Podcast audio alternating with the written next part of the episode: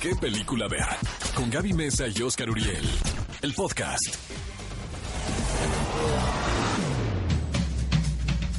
Esto es ¿Qué película ver? Un programa de Cinépolis en Exa FM 104.9. Soy Oscar Uriel, mi compañera Gaby Mesa con Z. Qué alegría, Oscar, de verdad, estar estrenando este programa de qué película ver, un programa de Cinépolis para todos aquellos cinéfilos que de verdad están hambrientos y sedientos de conocer todo el tiempo cuáles son las novedades que hay en el cine, en la pantalla grande y también en la pantalla chica. Nosotros les vamos a contar las noticias, los estrenos, vamos a tener entrevistas con invitados realmente de calidad, ya van a ver, se van a sorprender. Y de verdad, gracias por acompañarnos. Les recordamos que pueden seguirnos a través de nuestras redes sociales para que estén compartiendo también qué película película van a ver ustedes este fin de semana o cualquier día. A mí me pueden seguir como arroba Mesa 8 en Twitter y en Instagram. Oscar Uriel en Twitter y Oscar Uriel 71 en Instagram. ¿Qué película ver? Un programa de Cinépolis en XFM. Estamos de regreso en ¿Qué película ver? Un programa de Cinépolis en XFM 104.9. Soy Oscar Uriel. Queremos escucharlos, amigos. Mándenos sus mensajes con el hashtag ¿Qué película ver? y sus respectivos acentos. Cuéntenos qué van a ir a ver este fin de semana. Y vamos a empezar, amigos, con las noticias y obviamente, pues tenemos que dar un breve repaso porque ya se ha hablado muchísimo Ya, de la ya. pasada entrega del Oscar, una ceremonia muy singular. ¿Crees que hicieron falta los conductores, Gaby Mesa Conceta? Yo, yo no. Particularmente a mí me gustó. Creo que hay mucha más dinámica o hay mucho más dinamismo teniendo varios conductores, diferentes presentadores y no se estanca como en esta idea de querer ser a la fuerza graciosos porque de pronto los conductores pues tenían que estar muy apegados a un guion y los chistes no no eran tan buenos y con esta idea de querer mantener el rating alto hacían pues muchas bromas, ¿no? De pronto a mí eso no me gustaba tanto, pero no sé, creo que el público por lo que leí por lo menos en mis videos, en mis redes sociales, es que sí les hizo falta el conductor. A mí no, pero Oscar no A mí ti. tampoco, fíjate que yo creo que la ceremonia empezó muy bien con estas tres comediantes. Genial. Geniales, la verdad. Eh, la gente decía, ¿por qué no las contratan a ellas como conductoras?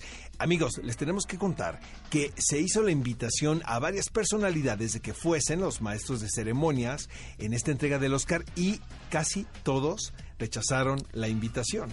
Y yo creo que los que dijeron que sí, pues no les gustaba tanto a los productores. Se escuchaba el rumor que Whoopi Goldberg iba a aparecer en algún momento en la ceremonia y ella iba a conducirla, como lo hizo en, la década de los 90. Es una comediante hilarante, la verdad, es una mujer muy inteligente.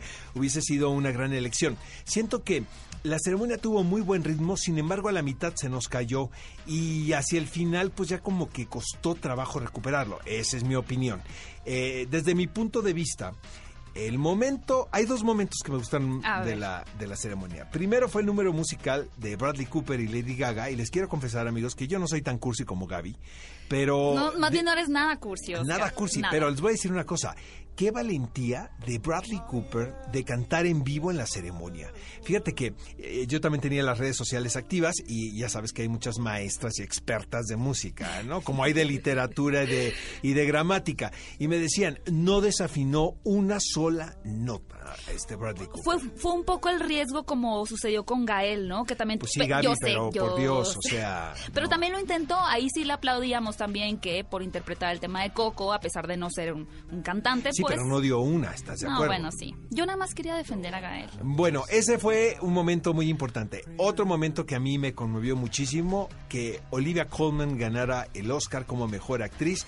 Todos creíamos que iba a ganar eh, Glenn Close. Yo creo que ella sí tuvo que tomar antidepresivos después de la ceremonia, Glenn Close. Yo ¿no? puse un O sea, loop de su reacción cuando dijeron siete que no había nominaciones sin una estatuilla y de repente llega esta mujer hiper ta- talentosa en Inglaterra todo el mundo la conoce porque es una es una gran comediante. Ha participado también en series de, de televisión. Ahora va a ser a la reina en la serie The Crown. Y este y vaya, qué descubrimiento para quienes no sabíamos quién era Olivia Colman. Dio, desde mi punto de vista, el discurso más conmovedor porque sabíamos que no estaba planeado, Gaby. Por supuesto, yo creo que ahí es cuando entramos un poco ya en, en, la incógnita, ¿no? Porque muchas veces decimos que los Oscars suelen ser complacientes o que premian lo que le conviene en ciertas eh, etapas, ¿no? Eh, en la sociedad, pero justamente como lo que pasó con Leonardo DiCaprio, que decíamos, claro que se lo van a dar porque se lo merece, aquí rompen, ¿no? Porque yo creo que todos creíamos y queríamos que Glenn Close se lo llevara y no, se convierte nuevamente, mantiene su título de la mayor perdedora en la historia de los Oscars. ¿Y a Roma cuántos Oscars le, les faltaron al equipo de realización? ¿O, está, ¿O crees tú que fue, hubo justicia aquí? Yo creo que sí estuvo bien. Yo también. Yo creo que fue justo. Con los que ganaron, pues está bien, ¿no? Está bien. Está Ahora, bien. creo que ellos iban por el Oscar a Mejor Película. Traían todos cara de eso, ¿eh? Claro que cuando piensas que Black Panther ganó más Oscars que la favorita, por ejemplo, es cuando pierdes un poco la cabeza. Exactamente, o Bohemian Rhapsody ganó Ya más mejor no nos enojemos que- más. Exacto. Bueno, amigos, eso fue fueron las breves de la pasada entrega del Oscar. Y mi querida Gaby Mesa Conceta nos tiene algunas noticias que tienen que ver con algunas remakes o nuevas versiones de franquicias, de historias, de relatos que ya conocemos. Sí, yo creo que ya todos estamos en esta conscientes de esta época de remakes, precuelas, secuelas, spin-off y por eso les quiero compartir algunas secuelas que ya se están desarrollando y que ya fueron confirmadas, empezando con una que simplemente yo digo, por eso no puedo crecer, por eso no puedo madurar. Vamos a tener la secuela de Space Jam, aquella película que yo sé que muchos recuerdan, se Yo sí estrenó me en acuerdo. 1996. Yo sí Tú- me acuerdo perfecto. Y te- tiene muy mala Era un niño. calificación Yo la si verdad la estaba en la primaria. Pero es, es fenomenal, Oscar, porque Obviamente era, vaya, era muy divertida, pero pues nunca la consideré una gran película. Me parece grandiosa. Yo Ahora- sigo, mantengo mi postura de que es una gran película, que de hecho surgió de unos comerciales eh, Sí, de sí, tenis, sí, ¿no? Hicieron esta combinación con los Looney Tunes y el live action. y ¿Quién va a dijeron, claro, sustituir a Michael Jordan? ¿O quién va a ser la figura que hizo Michael Jordan? Va a ser en- también una figura en el deporte Ya que quién es, es. LeBron James. Oye, lo que va a estar bien interesante aquí, Gaby, es ver todos los adelantos técnicos en, lo, en los digitales, ¿sabes? En, la- en el Mm. diseño digital, en la animación. Porque la de los 90, pues creo que es una animación que correspondía a esa década, ¿no? Pero siento que ahora se puede hacer algo muy sofisticado. Eh, eh, quisiera ver un quisiera ver un avance, una evolución, porque de repente pues también son como fieles, ¿no? Al diseño original. Yo ahí te voy a dar la contra, Oscar, y te voy a admitir también que no había considerado este punto, pero yo preferiría que se mantuvieran fieles a la estética del original y que no se volviera en una pirotecnia de efectos especiales solo porque tienen la posibilidad, sino que esta combinación caricatura en 2D con live action fuera fuera más a la forma tradicional. Pero bueno vamos a amigos, ver. vamos a la siguiente. No se hagan porque sabemos que todos ustedes cantan a todo pulmón la banda sonora de The Greatest Showman cuando se encuentran en el tráfico, ¿no? La hacen de Hugh Jackman. Yo ¿Están de cuando hago las quesadillas también pongo This Is Me. sí. Yo todo el tiempo. Yo, la verdad, Yo cuando lavo y plancho pongo el soundtrack Siento de- que eso no de pasa en tu vida. Oscar. No, obviamente- No te voy a creer. no. La verdad es que yo vi esta película dos veces y les confieso que rara vez voy al cine a ver la misma película porque siento que hay muchas películas por ver, pero esta me conmovió, me hizo llorar. Yo sé que no es la mejor historia, no es la mejor película, de pronto se vuelve como muy Disney, ¿no? A pesar de que no es tal cual una película de Disney, pero fue un éxito rotundo y por eso llegará la secuela. Ya confirmado Hugh Jackman, aún no están confirmados, no sé, Zac Efron, Zendaya, no sabemos si van a les fue re bien en taquilla, ¿no? En la primera, fue un suceso en taquilla. Sí, y aparte pasó una cosa muy extraña, que fue una, una película muy criticada por parte de la de los especialistas, ¿De usted, exactamente, señor? de usted, señorita, también, no, No. se haga. Y eh, pero todo el mundo la fuimos a ver. O sea, sí fue un, un trancazo en taquilla. Ahora, ahí les va mi opinión. Ah. Eh, siento que la figura de P.T. Barnum es, es realmente muy interesante, es muy compleja, es muy controvertida. Es, finalmente es el hombre que, que inventó el espectáculo circense tal y como lo conocemos, ¿no? Pero la película, pues sí, le dio una pasada como muy liviana, muy deslactosada, digamos. Eh, no, se, no se nota mucho la parte oscura, que también hubiera sido mucho más fascinante ver eso en una producción. Pero tengo que reconocer que era una película entretenida, que a todo el mundo le gustó y que hubo mucha química entre Michelle Williams y Hugh Jackman. y todos vamos a ver la secuela. Y bueno, para terminar con esta sección de las noticias que los mantendrán siempre informados en qué película ver, les cuento que hay una controversia y nos gustaría escuchar su opinión, leerlos en cuanto al hashtag que se utilizó en España para la película de Capitana Marvel. ¿Cuál era el hashtag que pusieron en alguno de sus pósters? Era mujer tenía que ser. Obviamente, pues muchos cinéfilos tomaron esto con un carácter despectivo y se hizo todo un barullo en redes sociales. Pero nosotros queremos conocer su opinión. ¿Creen que era un mal hashtag o creen que tal vez estamos siendo tomando las cosas demasiado serias? Déjenos sus comentarios a través de las redes sociales utilizando el hashtag qué película ver. ¿Qué película ver? Un programa de Cinépolis en XFM. Estamos de regreso, amigos, en ¿Qué película ver? Un programa de Cinépolis en XFM 104.9. Soy Oscar Uriel. Estamos muy contentos de estar aquí con ustedes en este primer programa. Queremos escuchar qué les parece a través de las redes sociales utilizando el hashtag ¿Qué película ver? con sus respectivos acentos. Gaby Mesa. Así es, bueno, ahora vamos a ir con una de las secciones favoritas porque les vamos a dar una guía cinematográfica de lo que vamos a tener en la pantalla grande en Cinépolis este fin de semana y yo voy a arrancar con una secuela que realmente les debo decir que yo ya tuve la oportunidad de ver y creo que está a la altura de su predecesora y me refiero a la película Feliz Día de tu Muerte 2.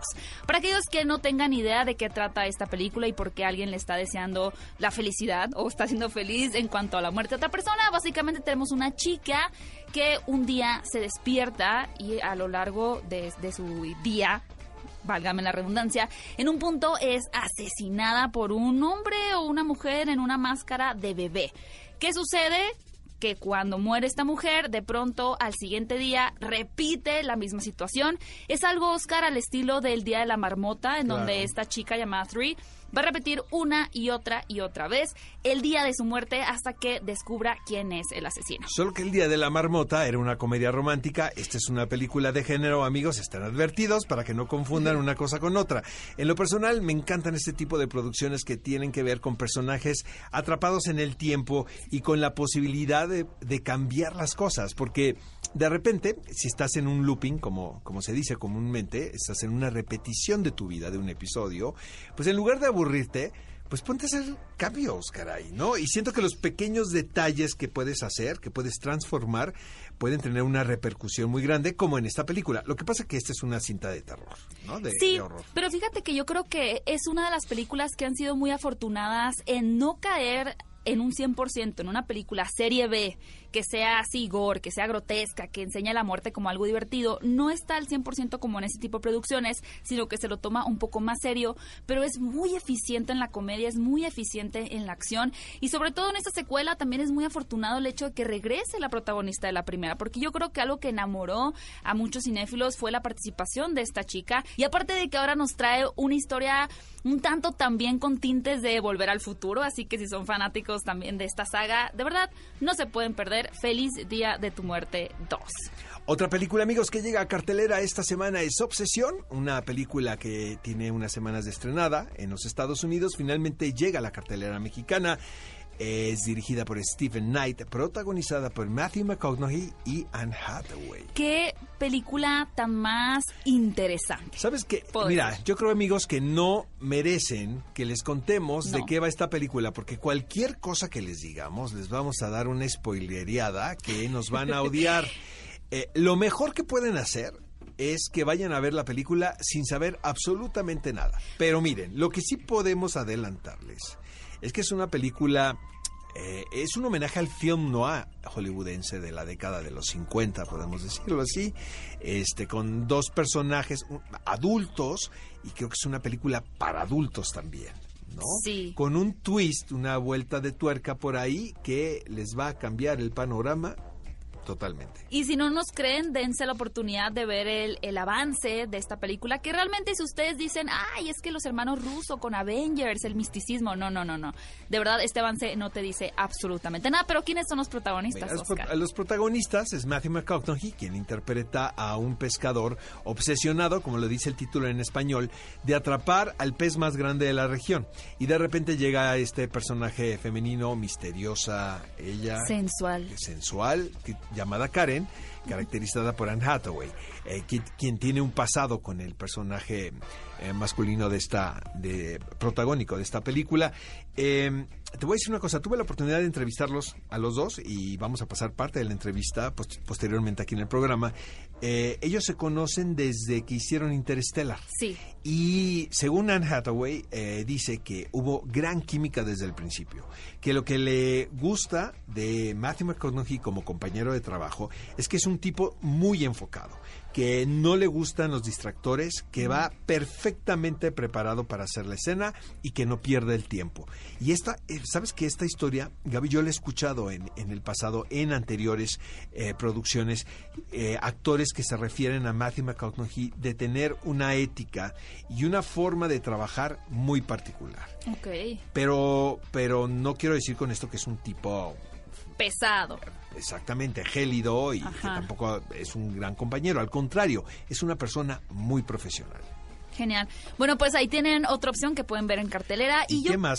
fíjate, Oscar, que llegó una película muy interesante. Sí, ya sé, caray. Se llama Utoya, la infamia del siglo. Y obviamente yo creo que, bueno, les vamos a contar un poco, pero son este tipo de películas que uno va al cine y que de pronto si te compraste tu combo nachos o tus palomitas dices, ¿por qué, no? Porque se te queda medio atorada ahí eh, de, de la, de la crudeza de los acontecimientos que estás a Me punto de- encantó de, la ver. película, la verdad, amigos. eh, es, una, es un trabajo muy interesante, es casi periodístico, desde el punto de vista de una de las víctimas de un suceso terrible acontecido en Utoya, obviamente, el 22 de julio La isla, del sí. 2011, una isla donde hubo una matanza de, de- de jovencitos.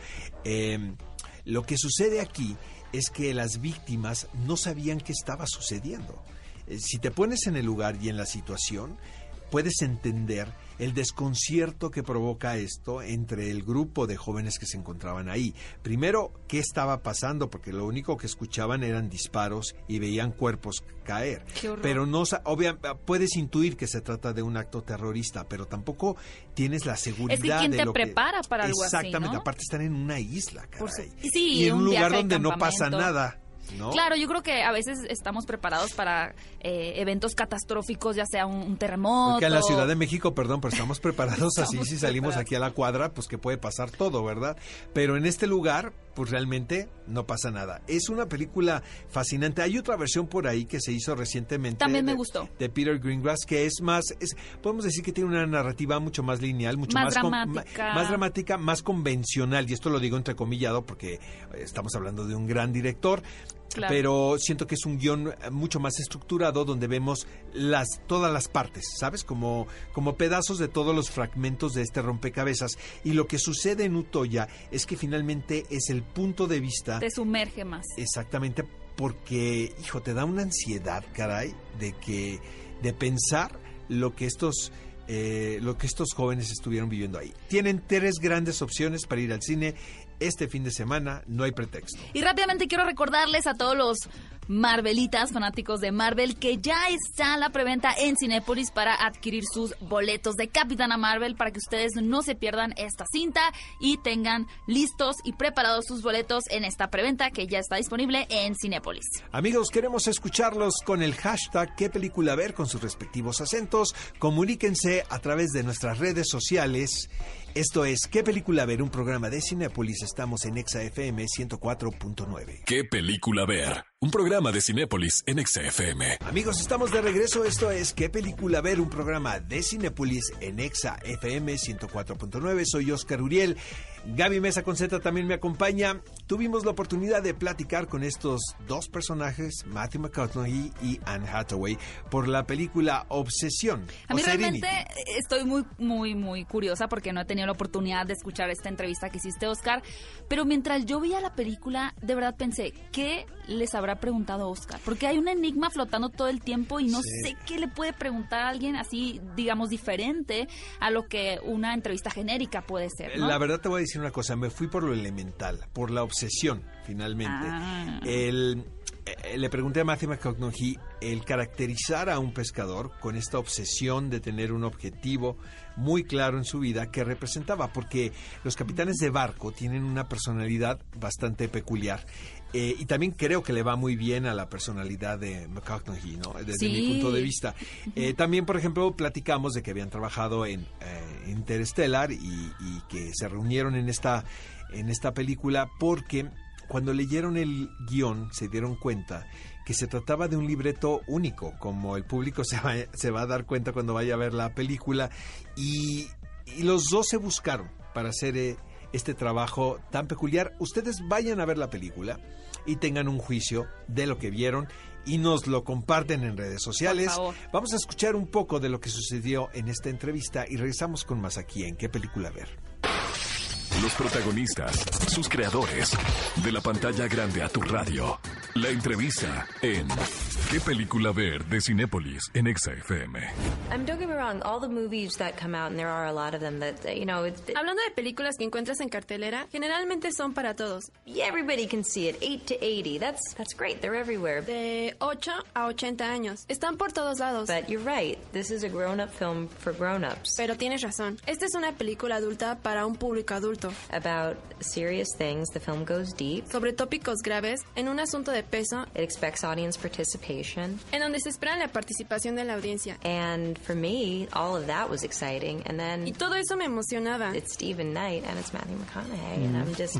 Además de la intervención del director Stephen King y Matthew McConaughey. I couldn't wait to get on board. Simplemente quería hacerla y ya. Um, uh, Matthew portraying a fishing boat captain. Matthew, interpretas a un capitán de barco pesquero. Very peculiar characters, very obsessive. Estos personajes pueden ser peculiares, obsesivos. How did you approach this character specifically? ¿Cómo lo abordaste? I mean, he's got a very simple obsession. Tiene una obsesión muy simple. And his whole life has been structured for the past decade over one obsession to catch one particular fish. For his son. Ha pasado décadas tratando de cazar un pez en particular como trofeo para su hijo. Um, he's got a regiment every day. Tiene un régimen diario. He fishes. He goes by friend's house. Pesca algo. Maybe makes a little money. Hace algo de dinero. Goes by the bar, has a couple of rum. Paga algunas bebidas alcohólicas. He's a loner. He goes home. Regresa a su hogar. Smokes another cigarette. Goes talks to his son. Goes to sleep. Does the same thing again the next day. Es un tipo solitario. Fuma cigarros y habla con su hijo vía larga distancia. Um, that's a ritual that he has for his own sanity, although it may be an illusion. Y hace lo mismo así todos los días. Uh, and although it may be uh, the, the form of survival by via denial. Es un ritual que sigue con tal de conservar la cordura.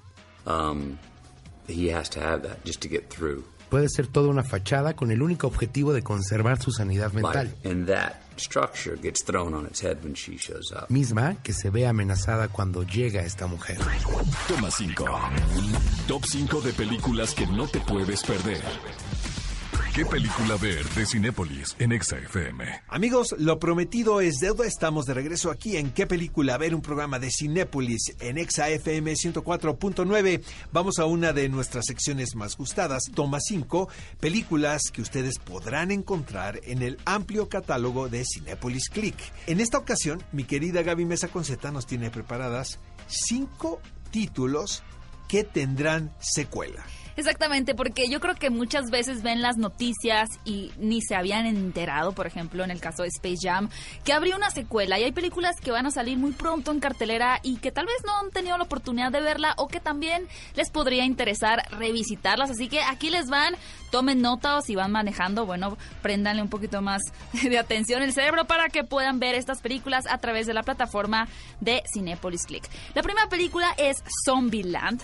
Básicamente es una película que si usted son amantes de los zombies y de la comedia, no se la pueden perder. Creo que es una cinta Oscar, no sé por qué me da la impresión de que que a ti también te encantó. Está protagonizada por Jesse Eisenberg, Emma Stone. Yo creo que fue de los grandes, principales o primeros papeles de Emma Stone donde la gente realmente le puso atención, porque se trata de una comedia muy hilarante con donde tenemos escenas de muerte que resultan muy divertidas. Que es irreverente de principio a fin, amigos, y la manera en la que abordan el cine de género eh, caray, yo aplaudía eh, de verdad toda la serie de, de ocurren- ocurrencias, como bien dices, es una película que a mí me, me gusta, es mi tipo de película. Lo sabía. Eh, y creo que gran parte del éxito de, de esta comedia en particular, porque es una comedia. Son sus ¿no? protagonistas, ¿no crees? Exactamente, es la química que se hace entre los miembros del reparto. Y bueno, si no se habían enterado, va a haber una nueva película de Zombieland muy pronto con el regreso de este elenco original, así que ya pueden ver Uy, les tengo, la una- primera les parte. tengo un adelanto porque eh, personajes que están muy cercanos a la producción me contaron y me dijeron, Oscar, creo que nos quedó mejor que el original. Habrá que ver, ¿no? Una cosa es lo que dicen y otra cosa es lo que Nominación vemos, ¿no? a los Oscar. Bueno, ya hablamos mucho de esta película, pero solamente quiero recordarles que también está disponible The Greatest Showman, este musical, este drama que toca muchas fibras, cuyas canciones han conmovido y han generado muchas emociones en la audiencia. Por si nos acaban de sintonizar, bueno, habrá una secuela también de El Gran Showman, protagonizada ¿Pero de por se Hugh a Jackman. tratar, sabes, Gaby? Pues mira, justamente como tú comentabas, la Como vida la parte, de la otra parte de la vida de P.T. Barnum, o sea, la parte ya de la de la senectud, podríamos decir, de la Creo que es un hombre edad. tan excéntrico que, que da mucha tela de dónde cortar. Ahora, no sé, a veces pasa, ¿no? Cuando tienen éxito, sobre todo en el soundtrack, es difícil replicar. Lo acabamos de ver con Mary Poppins, Mary Poppins Returns, donde la música era el núcleo de pronto de la historia también, aparte de ser una historia muy bella, pero las canciones lo eran todo, fueron, eh, digamos, número uno en, en, en la radio, ¿no? En aquellos tiempos. Y yo creo que la secuela no supo llegarle a, a esa música que trajo la primera entrega. No sé, habrá que ver con The Greatest Showman, esperemos que sí, pero por lo pronto podemos seguir cantando las canciones con esta primera entrega. Pues por lo menos que las rolas estén igual de buenas que las de la primera, ¿verdad? Así es. También tendremos una secuela de Baby Driver, esta película súper aplaudida del director Edgar Wright, que realmente tiene una virtuosidad para hacer películas ultra dinámicas y aquí también volvemos a lo mismo en el tema de la música, supo manejar eh, una música no extradigética, vaya, que, que las personas, los actores realmente incorporan a, No, a es los... que primero se diseñó la banda sonora Cuéntame, de la película Ajá. y les pasó a todos los actores la música y en base a la música realizaron las escenas, casi como si fuese un musical, ¿sabes? Yo creo que es como cuando uno va en un viaje, ¿no? Y va en una carretera y vas escuchando una canción y de pronto empiezas a imaginar cómo podrías generar una escena o cómo sería un montaje de una película con esa canción que estás escuchando. Yo creo que justamente lo que nos dices, Oscar, es lo que sucedió. Ahora tiene que regresar Edgar Wright, si no, no, No, tiene no va a tener chiste. Exactamente. Según yo, sí va a regresar Edgar Wright. Sabemos que habrá una secuela. Pero bueno, también no se pueden perder esta película, es súper dinámica, divertida y ya está Vean también Baby en Driver Cinepolis si no Click. la han visto en Cinepolis Click, ¿no? Pero no te enojes. Es elemental esa película, Baby Driver. Oigan, les recuerdo también que va a haber una secuela de Godzilla y seguramente van a decir, Gaby, hemos tenido centenares de películas de Godzilla. ¿Ya la viste esta, Gaby? sí. Porque lleva una función aquí en México, ¿eh? No, no pude Sí, verla. sí. Pero bueno, me refiero a una secuela de la película del 2014, pero tampoco es tan nueva, ya son cinco años de que tuvimos este reinicio del gran kaiju que es Godzilla, que todos amamos porque es este, esta criatura que puede ser tan destructiva como empática y sigue conquistando y los monstruos, yo creo que Guillermo del Toro lo sabe y también lo ha puesto muy en alto este tema de los monstruos conquistan a la audiencia, conquistan, tienen cierto romanticismo, Oscar, y también dan mucho pie para generar grandes y épicas escenas de acción. Eh, tendremos muy pronto la, la segunda parte que yo no, no pude ver, pero por lo pronto esta película del 2014, donde por supuesto tenemos un monstruo que ataca y todos los problemas que puede generar, está disponible en Cinepolis Click. Y voy a terminar con la cinta animada de Angry Birds. ¿Te gustó? ¿Te gustó la primera? Sí me gustó. O no sé si la vi en un momento muy feliz de mi vida, Ajá. de descubrimiento. Y cuando la vi la película dije, oye, esto está muy bien, porque tal vez conecté mis emociones positivas con la, con la animación, porque yo recuerdo haberla visto, salí contenta de la sala, después leo críticas y vi que la habían, pues, no destrozado del todo, pero sí Recibió había... opinión mixta, digamos. Sí, muy mixta. Pero bueno, yo creo que en taquilla le fue muy bien. Sigue estando en boga este tema de las adaptaciones de videojuegos a la pantalla grande, a pesar de que han sido contadas las películas que han acertado en trasladar eso, ¿no? Una historia donde las personas te puedes involucrar de una manera más personal, obviamente al tener el control del personaje literalmente en un videojuego, allá presenciarlo desde una butaca en la pantalla grande, pero sigue siendo tendencia el, el traer películas de videojuegos y por eso tendremos una secuela de Angry Birds. También Todas estas películas cinéfilos ya están en este preciso momento disponibles en la genial plataforma de Cinepolis Click, así que prepárense antes de que lleguen las secuelas. El amigo les recomiendo que vean todas estas películas antes de ver la secuela para que tengan los referentes del original. ¿Qué película ver? Un programa de Cinépolis en XFM. Y bien amigos, continuamos en ¿Qué película ver? Un programa de Cinépolis. Estamos aquí en XFM 104.9 y viene una de las secciones consentidas de este programa, el clásico de la semana.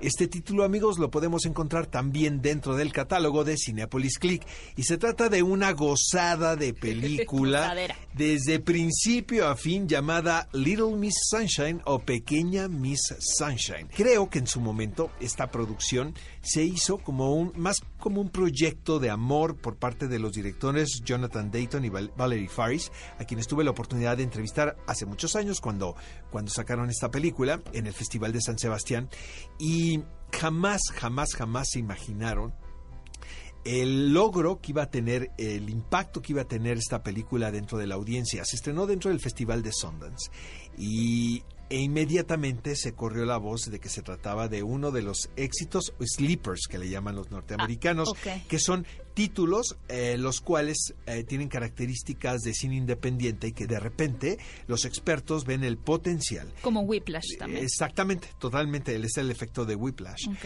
eh, que tienen el potencial de convertirse en un gran éxito de taquilla.